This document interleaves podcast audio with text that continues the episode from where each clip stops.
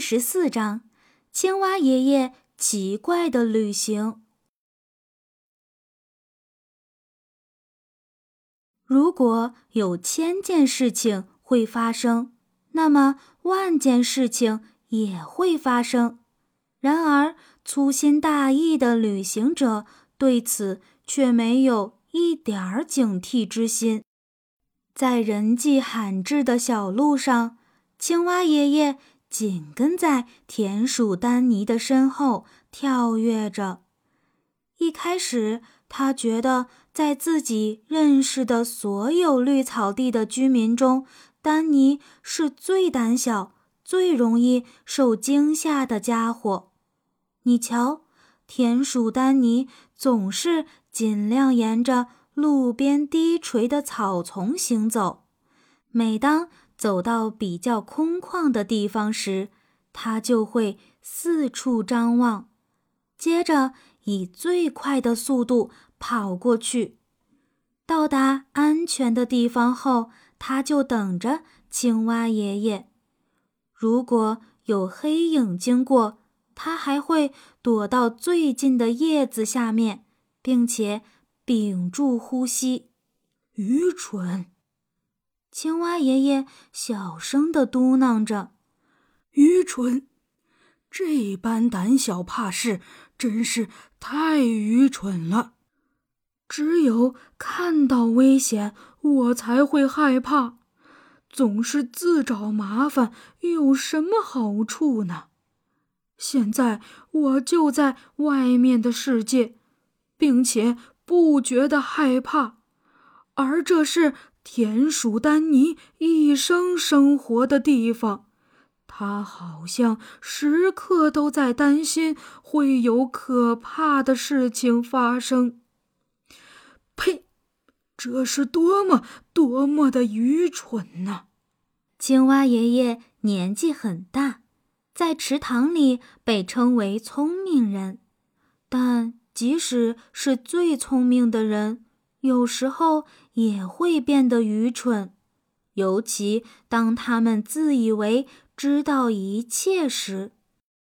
青蛙爷爷就是这样。其实，真正愚蠢的人是他自己，而不是田鼠丹尼。要知道，田鼠丹尼对绿草地上的危险很清楚，他知道有多少只。敏锐的眼睛正在寻找他。很久以前，他就知道，最安全的方法就是提高警惕。他时刻都警惕危险，只有这样，他才不会被饥饿的敌人抓到。所以，尽管青蛙爷爷嘲笑田鼠丹尼胆小，可是丹尼却做了。最明智的事情。不仅如此，丹尼还非常勇敢。他敢带着青蛙爷爷闯世界。要知道，他以前都是沿着自己的私人小路去往各个地方。要不是因为青蛙爷爷只能在人迹罕至的小路上行走，而且他担心。青蛙爷爷发生意外的话，他才不会走这条路呢。一路上没有任何事情发生，像这样走得越远，青蛙爷爷就越觉得田鼠丹尼行走和躲藏的方式很愚蠢。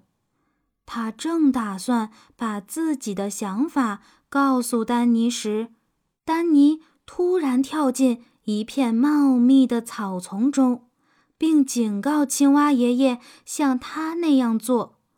但是青蛙爷爷并没有那样做。呱，他说道：“我觉得没什么好怕的，除非我觉得有必要躲，我才会躲。”于是他就静静地。坐在原地，在人迹罕至的小路中央四处打量。并没有看到能让他害怕的东西。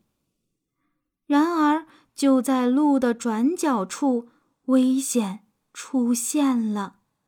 你能想到谁呢？是农夫布朗的儿子。他看到了青蛙爷爷，兴奋的又喊又跳。